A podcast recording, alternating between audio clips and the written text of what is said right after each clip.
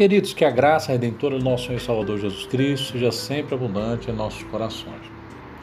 É uma alegria poder estar todos os dias com vocês, falando da palavra de Deus.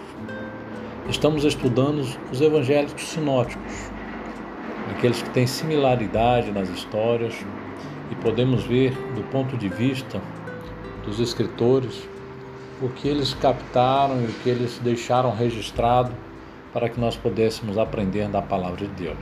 Hoje iremos estudar o livro de Lucas, no seu primeiro capítulo, do versículo 1 ao 25, onde vai nos trazer a história de um sacerdote chamado Zacarias. Lucas, ele foi o primeiro historiador da igreja primitiva a fazer o registro dos acontecimentos ocorridos no desenvolver do evangelho através dos apóstolos e dos pais da igreja primitiva. Ele não foi uma testemunha ocular do ministério de Jesus, mas se preocupou em coletar e entrevistar todas as pessoas é, que de, de, de uma forma direta testemunharam, viveram com o Mestre de uma forma bem autêntica. O evangelho foi escrito para evangelizar um amigo de Lucas chamado Teófilo, assim também como ele escreveu o livro de Atos, pois Teófilo ele tinha um interesse em conhecer mais sobre Jesus, em saber mais sobre o cristianismo. Então Lucas ele inicia o evangelho registrando a história de um sacerdote chamado Zacarias. No tempo de rei Herodes, Zacarias servia no templo em Jerusalém. E neste período existia cerca de quase 20 mil sacerdotes em todo o país. Os sacerdotes eram divididos em 24 grupos, por, para poder ter aquele período em que aqueles sacerdotes estivessem no templo e existia aquele revezamento entre os grupos de sacerdotes. E Zacarias fazia parte do grupo de Abias. E por existir um número grande de sacerdotes, era feito um sorteio para saber quem iria entrar no lugar santo para queimar o incenso. O incenso era queimado e a fumaça que subia representava a oração do povo que subia aos céus. Sabemos que é Deus quem guia a história. Entre tantas pessoas, Zacarias foi sorteado para entrar no lugar santo para queimar o incenso. Zacarias ele era casado com Isabel. Apesar de viverem em um tempo onde os líderes religiosos não tinham muito compromisso com Deus, eles viviam mais na questão política. Zacarias e Isabel eram zelosos pela palavra de Deus e justos diante de Deus. Os dois já tinha uma certa idade quando isso aconteceu. Isabel era estéril. Provavelmente os dois oraram muito para que Deus lhe desse um filho.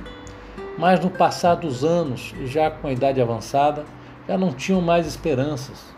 Além da velhice, tinha a alimentação biológica de Isabel. Quando ele entrou no santo lugar para queimar o incenso, ele foi surpreendido com a visita do anjo Gabriel. O anjo Gabriel que serve diante a Deus.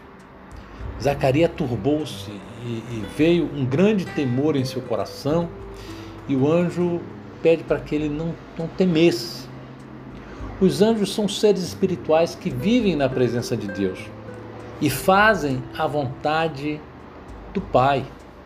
Na Bíblia só encontramos o nome de dois anjos, de Miguel e Gabriel, mas sabemos que existem milhares de anjos a serviço do Senhor. Zacarias, momentaneamente, ele duvidou do que estava acontecendo. E o anjo Gabriel trouxe uma mensagem especial para ele, informando que a oração dele tinha sido ouvida e anunciou que Isabel ficaria grávida e nasceria um menino e deveria colocar o nome de João. Irmãos, O significado do nome de João significa o Senhor é gracioso. Ora, Deus achou graça em Zacarias e Isabel. E por causa da idade avançada de Zacarias, Zacarias duvidou. Por causa da dificuldade de Isabel engravidar, eles duvidaram. Muitas vezes oramos ao Senhor, mas duvidamos do poder de Deus. Nós mesmos colocamos empecilho para Deus não agir em nossas vidas. O anjo Gabriel anunciou que João seria grande diante do Senhor, seria cheio do Espírito Santo e que através dele muitos dos filhos de Israel se converteriam. João Batista desempenhou um papel muito importante, um papel de anunciar Jesus Cristo. João Batista desempenhou o papel como os antigos profetas do Antigo Testamento, encorajando o povo a se converter dos seus maus caminhos, renunciar o pecado e seguir a Deus. João veio preparar as pessoas para terem seus corações flexíveis e confiantes na mudança que Deus poderia proporcionar em seus corações. Zacarias duvidou em sua perspectiva humana, mas Deus mas para Deus não há impossível. O poder de Deus não está limitado às nossas perspectivas. Não duvide das promessas de Deus para a sua vida. Creia que o tempo do Senhor chegará para você. O tempo do Senhor chegará para o seu casamento. O tempo do Senhor chegará para a sua família. Pela dúvida do coração de Zacarias, o anjo anunciou que ele ficaria mudo até que todas as promessas feitas a ele fossem cumpridas. E quando Zacarias ficou mudo naquele momento.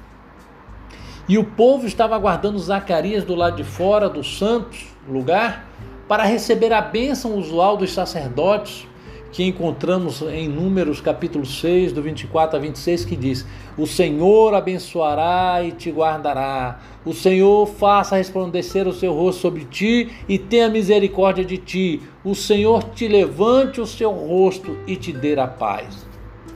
Mas quando Zacarias saiu, ele não pôde abençoar o povo.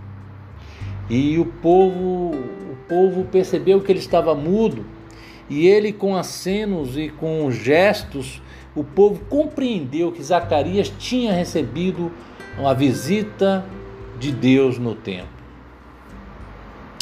Passaram-se os dias e, e logo Zacarias retornou para sua casa e Isabel ficou grávida de João Batista. A promessa de Deus, irmão, não tarda. Nós podemos até achar que está demorando, mas Deus sempre cumpre no tempo certo. Por mais que achamos que está tardando, Deus sabe o tempo certo para nos entregar a bênção. Que Deus abençoe grandiosamente em nome de Jesus.